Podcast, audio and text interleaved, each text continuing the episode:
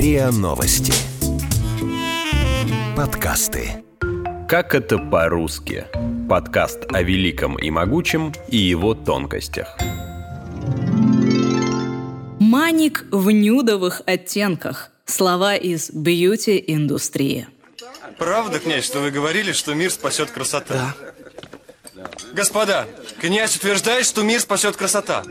А я утверждаю, что у него от того такие игривые мысли, что он нынче влюблен. Фразу «красота спасет мир» приписывают Достоевскому. В его романе «Идиот» ее произносит 18-летний юноша Ипполит Терентьев, но в ироничном контексте, подтрунивая над князем Мышкиным. Какую красоту имел в виду Достоевский? Красоту женщины, красоту искусства, красоту человеческой души в записях писателя не раз встречается фраза «Христос – красота человека», то есть Он и спасет мир по Достоевскому. В своей лекции доктор филологических наук Михаил Дунаев комментирует. Для Достоевского важно вот это осмысление. Вот перед нами положительно прекрасный человек, князь Мышкин. А потом еще да, есть две женщины прекрасные, Настасья Филипповна и Аглая. Вот эта-то красота мир спасет? И оказывается, что нет – что ж, оставим возвышенное представление о красоте Достоевского и поговорим о земном, о красоте внешней. You're beautiful. You're beautiful. You're beautiful. It's true. I saw your face in a crowded place. And I don't know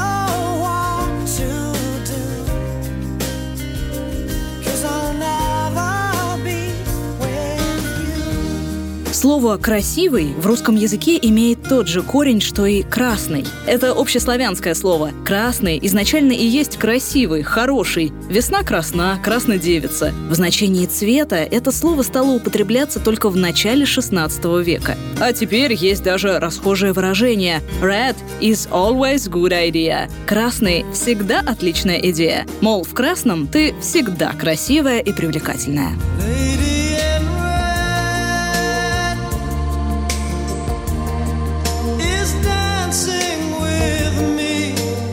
Сегодня красота стала почти что синонимом естественности. И хотя слово «естественный» значит существующий от природы, натуральный, а в другом значении непринужденный, простой, фраза, которую приписывают американскому дизайнеру одежды Кельвину Кляйну, кажется, не лишена смысла.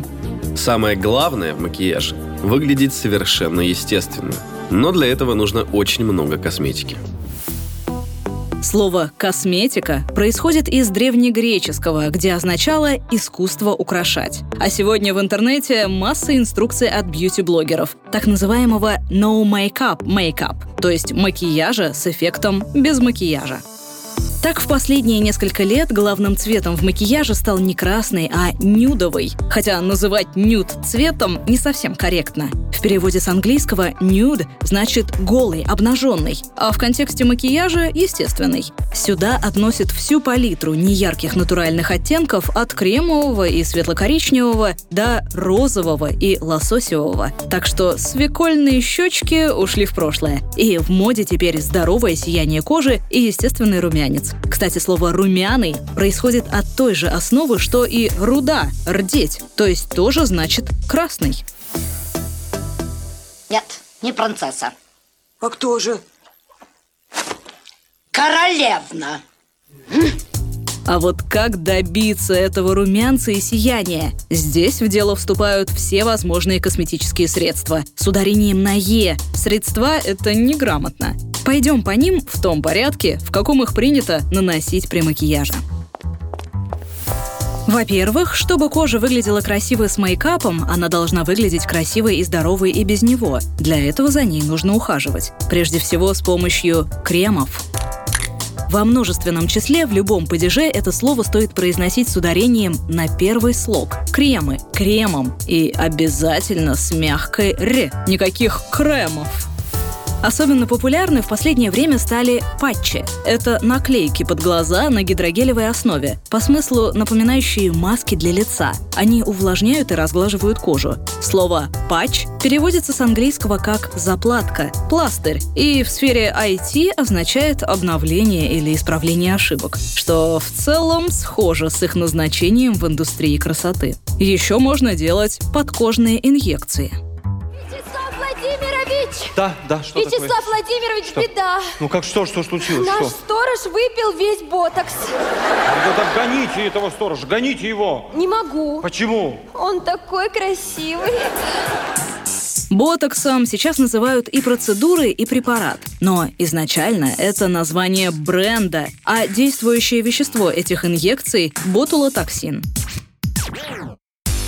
И по просьбе мужской части нашей редакции – гиалуронка, то есть гиалуроновая кислота. Писать через «и», наносить на лицо, а можно тоже колоть. Вообще, гиалуроновая кислота – это компонент, который содержится в нашем организме, в суставах, слюне и коже. Нас особенно интересует последнее, ведь эта кислота участвует в регенерации ткани и отвечает за упругость кожи. Короче, маркетологи за последние несколько лет сделали гиалуронку чуть ли не синонимом молодости.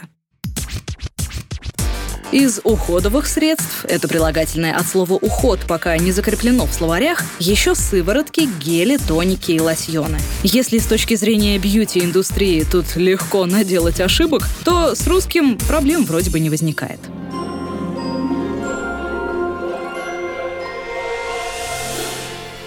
Когда нанесли уход, можно переходить к декоративной косметике, то есть всему тому, что красит и поэтому позволяет изменить внешний вид. Совсем немного или до неузнаваемости. Why so serious?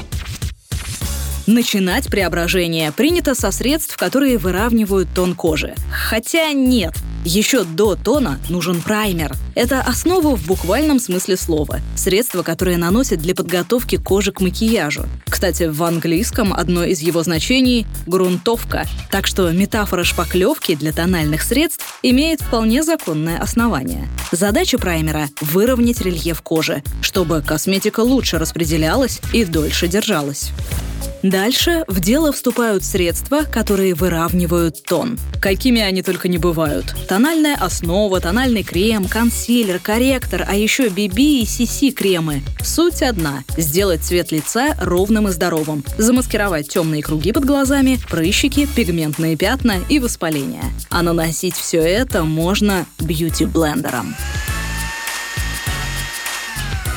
Это такой спонж в форме яйца. С ним случилось то же самое, что с ботоксом. То есть изначально Beauty Blender — это фирма, которая запустила этот спонж в продажу. Первый тональный крем появился только в начале 20 века, но сама идея была уже давно. Египтянки и римлянки использовали для тех же целей мел и белила, и тени для век тогда уже тоже были. Их делали из суремы и сажи.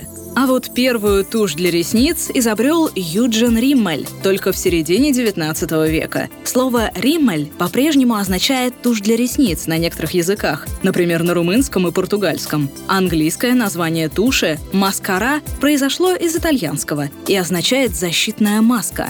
Современную тушь для ресниц изобрел химик Терри Уильямс в 1913 году для сестры Мейбл. Сколько современных брендов косметики здесь зашифровано? Считайте сами.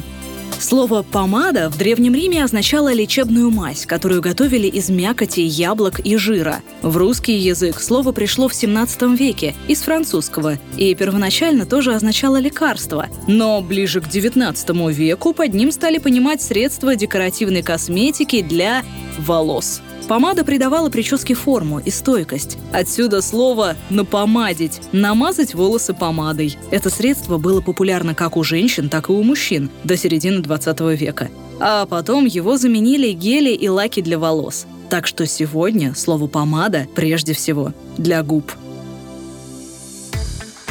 Наконец, средства, которые придают коже то самое естественное, ну и не очень сияние. Глиттер с двумя «т» в переводе с английского «блестеть», «сверкать». Проще говоря, блестки. Крупные или очень крупные, так что каждая из них хорошо различима. Могут использоваться сами по себе, а могут в составе теней, помады или лака для ногтей. Шиммер с двумя «м» на английском значит «мерцание». Это тоже блестки, только гораздо более мелкие. Они придают мягкое сияние, такой ненавязчивый отблеск. Могут быть в составе теней, помады, лака для ногтей, пудры, хайлайтера. Так, хайлайтер от to highlight – подчеркивать, выделять. Это средство для высветления отдельных участков лица, которое делает черты более гармоничными. Ну, при правильном использовании, конечно. Теперь следующий уровень. Не все участки лица должны быть сияющими и блестящими. Например, блестящий лоб — это не очень красиво. Тут на помощь приходит старая добрая пудра. Старая буквально. Ей, как и белилами, пользовались дамы в древних Египте, Риме, Греции и Китае. Археологические раскопки в Египте указывают на использование пудры еще в 2000 году до нашей эры.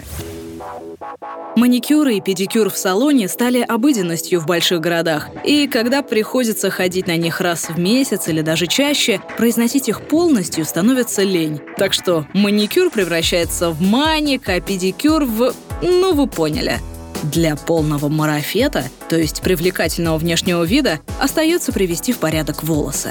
Здесь нужно помнить, что шампунь только мужского рода. Пользоваться шампунем – новый шампунь для окрашенных волос. Именно так, окрашивание, говорят стилисты и парикмахеры. Слова «окраска» или «покраска» с точки зрения словарей ошибкой не будет, но вашего мастера может и обидеть. Как сказала польская художница и писательница Енина Ипохорская, чтобы выглядеть как богиня, нужно 20 минут. Но чтобы выглядеть естественно, нужно 3 часа. Вы слушали эпизод подкаста «Как это по-русски». Подписывайтесь на подкаст на сайте ria.ru в приложениях Apple Podcasts и CastBox. Комментируйте и делитесь с друзьями.